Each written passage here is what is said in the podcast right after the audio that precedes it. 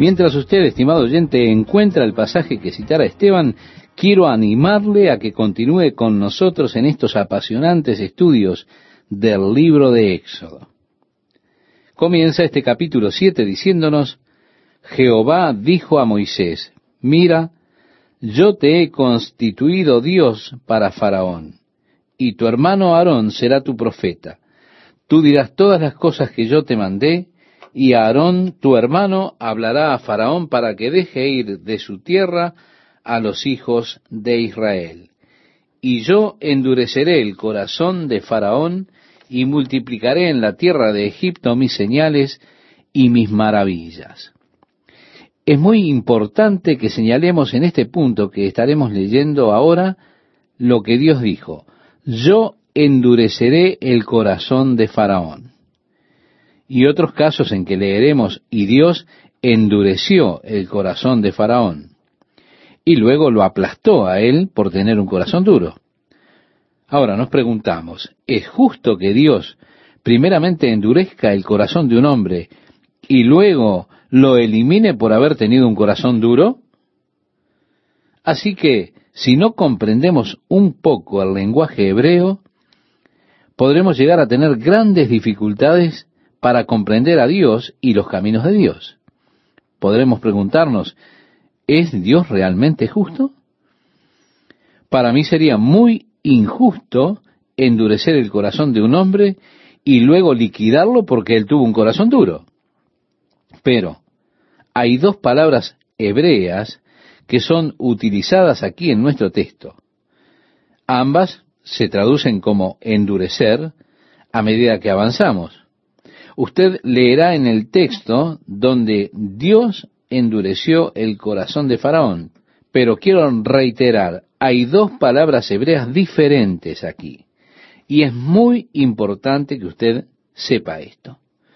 Porque esta palabra aquí en el versículo 3 literalmente significa lo hará rígido o agarrotará el corazón de Faraón.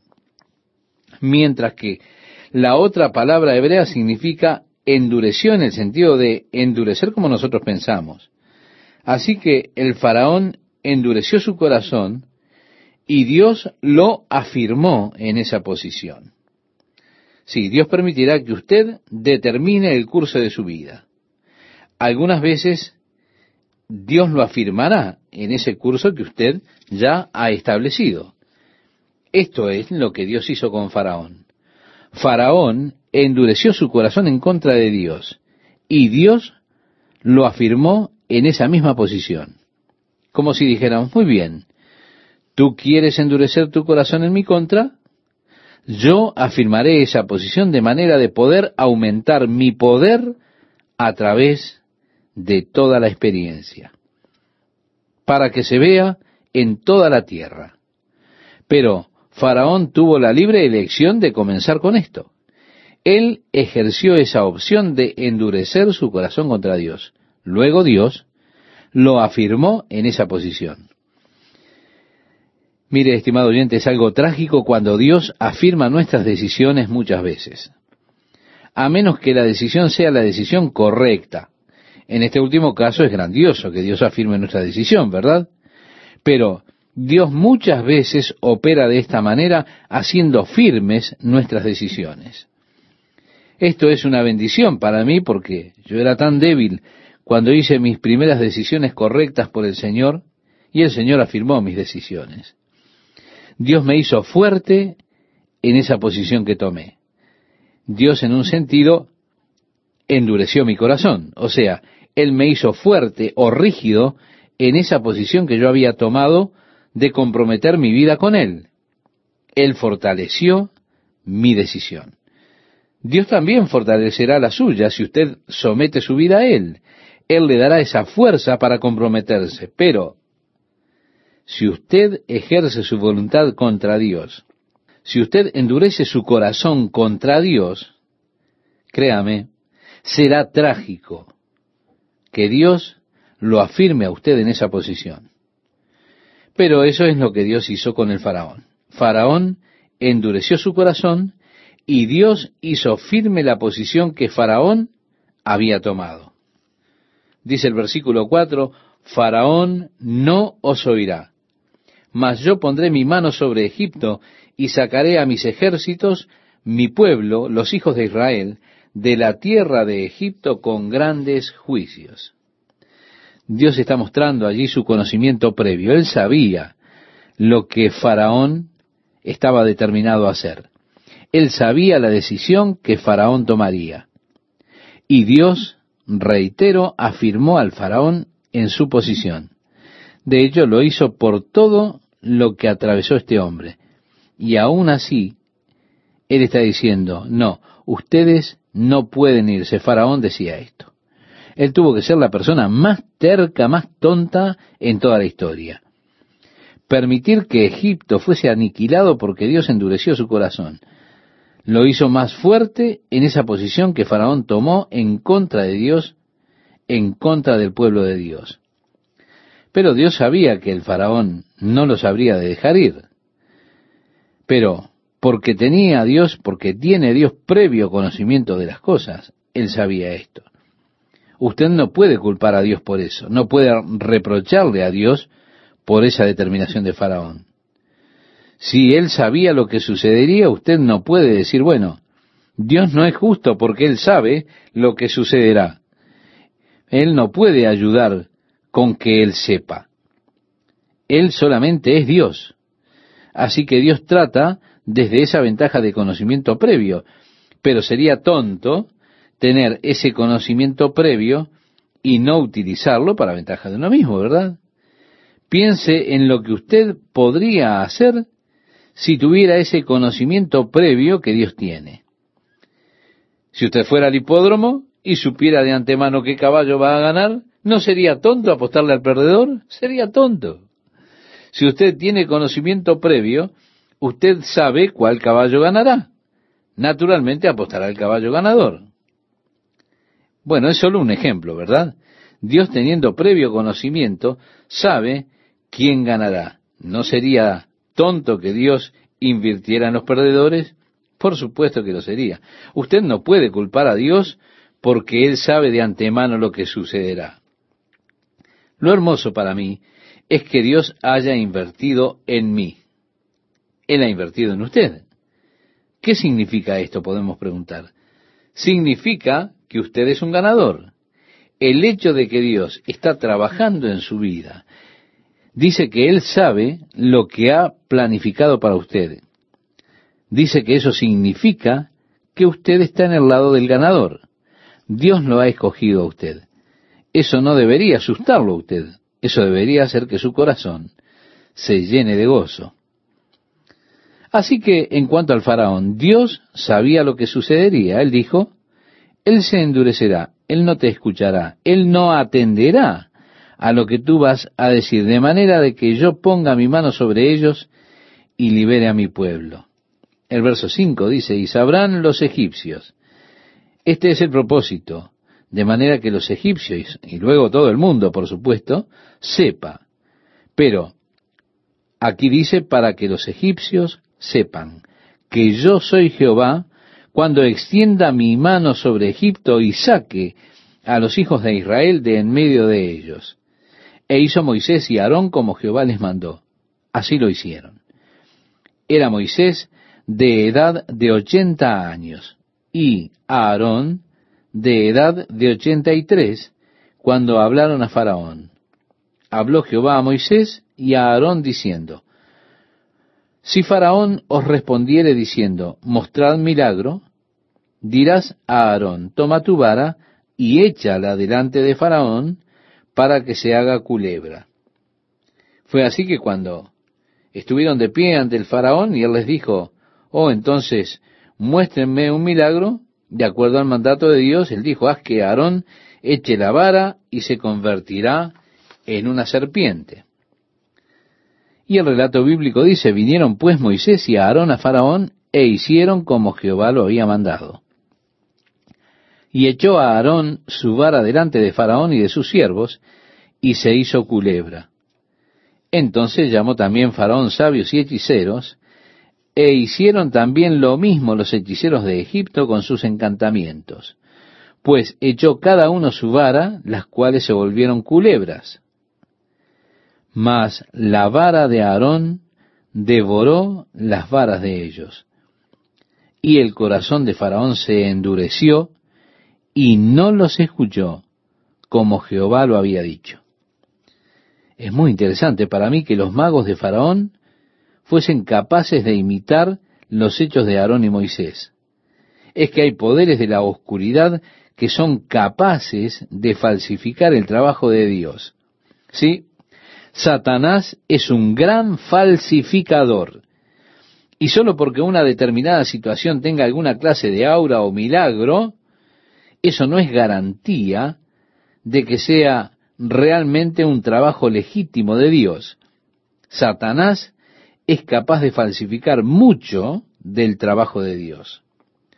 Una de las cosas que señalará o que demostrará el anticristo es la tremenda habilidad que él tendrá para realizar milagros y señales y maravillas a los ojos de las personas. Él será capaz de realizar hechos milagrosos. Se nos dice acerca de Satanás que él es capaz de transformarse a sí mismo en ángel de luz, de manera de engañar. Sí, él es capaz de falsificar la obra de Dios de manera de engañar a las personas.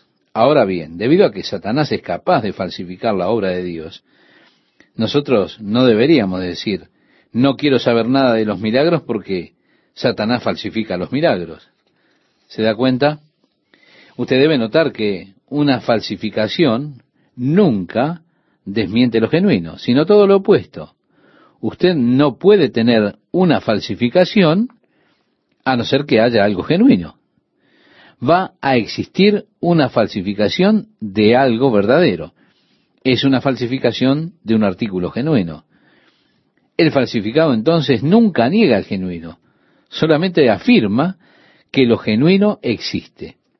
Así que si las personas le dicen, bueno, existen manifestaciones falsas, sí, esto es sin duda cierto, pero esto no niega las dádivas genuinas de Dios, solo las afirma. Pero ¿cómo sé si voy a recibir una dádiva falsa o genuina por parte de Dios, una manifestación falsa o genuina por parte de Dios. Bueno, si esto es una preocupación para usted, entonces primeramente usted necesita que su relación con Dios sea la correcta y sus conceptos también. Porque si usted piensa que cuando usted tiene un corazón abierto a Dios, y usted realmente está buscando a Dios con todo su corazón, usted piensa que Él puede darle una dádiva falsa a usted, una manifestación falsa, entonces usted no conoce ni está sirviendo al mismo Dios al que yo conozco y sirvo. ¿Piensa usted que su padre le dará una piedra cuando usted le pida pan? Oh Señor, tengo hambre, necesito comer un pescado. Aquí tienes, prueba este escorpión. ¿Qué clase de padre sería ese? Ese no es mi Padre Celestial, mi amoroso Padre Celestial. Incluso si yo vengo a Él con un corazón abierto y le digo, Dios, te necesito, deseo tu plenitud en mi vida. Sería blasfemo pensar que Dios permitiría a Satanás moverse en alguna clase de experiencia falsa cuando mi corazón está genuina y sinceramente abierto a Dios. ¿Qué clase de padre sería si obrara así. Así que Jesús dijo, ¿cuánto más vuestro Padre dará el Espíritu Santo a quienes se lo pidan?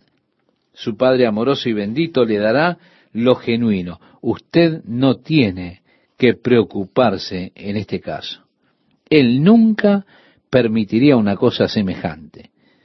Así que somos conscientes de que los falsos sí existen. Somos conscientes de que hay poder en esas áreas de oscuridad. Ellos son capaces de realizar hechos mágicos, milagrosos que nosotros no podemos comprender ni explicar. Ellos también fueron capaces de lanzar sus varas y convertirlas en serpientes. De esa manera, cuando usted ve los libros de magia, que nunca debería hacerlo, usted encontrará que cuanto más usted esté implicado en esos libros, más tendrá que ver con este tema de Moisés y el libro de la magia de Egipto y demás, porque ellos se enfocan definitivamente en el falso mundo de la oscuridad y son capaces de realizar hechos extraños a través del poder del diablo, falsificando la obra de Dios. Y así hemos leído, echó cada uno su vara, las cuales se volvieron culebras, mas la vara de Aarón devoró las varas de ellos. Entonces Jehová dijo a Moisés, el corazón de Faraón está endurecido y no quiere dejar ir al pueblo. Ve por la mañana a Faraón, he aquí que él sale al río, y tú ponte a la ribera delante de él, y toma en tu mano la vara que se volvió culebra, y dile, Jehová el Dios de los hebreos me ha enviado a ti diciendo, deja ir a mi pueblo para que me sirva en el desierto. Y he aquí que hasta ahora no has querido oír. Recuerde usted, estimado oyente, cuando Moisés se presentó por primera vez ante Faraón y dijo, el Señor me ha enviado a decirte que dejes ir a mi pueblo. Él dijo, ¿quién es el Señor? Yo no le conozco. Bueno, el propósito de todo este pequeño episodio aquí es que él pudiera familiarizarse con Dios, que descubriera quién es Dios. Así que Moisés dijo, así ha dicho Jehová, en esto conocerás que yo soy Jehová. En otras palabras, ¿quieres saber quién soy yo? Bien, lo descubrirás. He aquí yo golpearé con la vara que tengo en mi mano el agua que está en el río y se convertirá en sangre. Y los peces que hay en el río morirán y hederá el río y los egipcios tendrán asco de beber el agua del río. Y Jehová dijo a Moisés, di a Aarón, toma tu vara y extiende tu mano sobre las aguas de Egipto, sobre sus ríos, sobre sus arroyos y sobre sus estanques, y sobre todos sus depósitos de aguas, para que se conviertan en sangre, y haya sangre por toda la región de Egipto, así en los vasos de madera como en los de piedra. Moisés y Aarón hicieron como Jehová lo mandó, y alzando la vara golpeó las aguas que había en el río en presencia de Faraón y de sus siervos. Y todas las aguas que había en el río se convirtieron en sangre. Asimismo los peces que había en el río murieron, y el río se corrompió, tanto que los egipcios no podían beber de él, y hubo sangre por toda la tierra de Egipto. Y los hechiceros de Egipto hicieron lo mismo con sus encantamientos. Ve, nuevamente encontramos aquí una falsificación.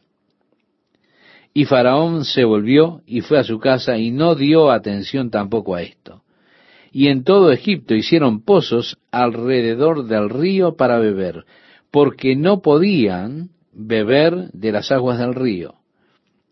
Y se cumplieron siete días después que Jehová hirió el río. Entonces Jehová dijo a Moisés, entra a la presencia de Faraón y dile, Jehová ha dicho así, deja ir a mi pueblo para que me sirva. Así que aquí tenemos la tercera demanda.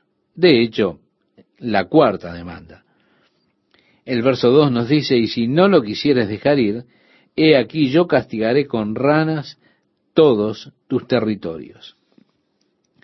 Los egipcios adoraban a las serpientes, de manera que cuando su vara se convirtió en serpiente, ellos no podían matarla, ¿por qué? Porque ellos adoraban a las serpientes. También adoraban al río Nilo, como uno de sus dioses, ¿por qué? Porque tenía la fuerza sustentadora para ellos. Cuando se volvió en sangre, Dios realmente está golpeando a otro de sus ídolos, a otro de sus dioses. Pero otra cosa que ellos adoraban eran las ranas. No podían matarlas. ¿Por qué? Porque ellos creían que ellas eran sagradas. Así que a ustedes les gustan las ranas, ¿quieren adorar las ranas? Muy bien. Entonces les daremos rana. Y el verso 3 nos dice, y el río criará ranas, las cuales subirán y entrarán en tu casa, en la cámara donde duermes, y sobre tu cama y en la casa de tus siervos, en tu pueblo, en tus hornos y en tus artesas. Y las ranas subirán sobre ti, sobre tu pueblo y sobre todos tus siervos. Y Jehová dijo a Moisés, Di a Aarón, extiende tu mano con tu vara sobre los ríos, arroyos y estanques, para que haga subir ranas sobre la tierra de Egipto. Entonces Aarón extendió su mano sobre las aguas de Egipto, y subieron ranas que cubrieron la tierra de Egipto. Y los hechiceros hicieron lo mismo con sus encantamientos, e hicieron venir ranas sobre la tierra de Egipto. Entonces Faraón llamó a Moisés y a Aarón y les dijo, Orad a Jehová. Él decía, ¿quién es el Señor? Yo no le conozco. Pero ahora el faraón está cambiando de parecer. Orad a Jehová, para que quite las ranas de mí y de mi pueblo, y dejaré ir a tu pueblo para que ofrezca sacrificios a Jehová. Y dijo Moisés a Faraón, dígnate indicarme cuándo debo orar por ti. En otras palabras, dime cuándo quieres que se vayan las ranas, para que cuando ellas se vayan, en ese momento tú sabrás que Dios lo hizo, para que no digas, o bien, ellas decidieron regresarse al río. Entonces dime, ¿cuándo quieres que se vayan? ¿Cuándo debo orar por ti, por tus siervos y por tu pueblo, para que las ranas sean quitadas de ti y de tus casas y que solamente queden en el río? Y él dijo, mañana. Y Moisés respondió, se hará conforme a tu palabra para que conozcas que no hay como Jehová nuestro Dios. Y las ranas se irán de ti y de tus casas, de tus siervos y de tu pueblo, y solamente quedarán en el río. Entonces salieron Moisés y Aarón de la presencia de Faraón, y clamó Moisés a Jehová tocante a las ranas que había mandado a Faraón. E hizo Jehová conforme a la palabra de Moisés, y murieron las ranas de las casas, de los cortijos y de los campos, y las juntaron en montones, y apestaba la tierra. Oh sí, dioses apestosos. Dios está restregando en sus narices sus dioses y diciéndoles, ¿ustedes quieren servir a estos dioses? ¿No saben quién soy yo? Y bueno, ahí están ustedes.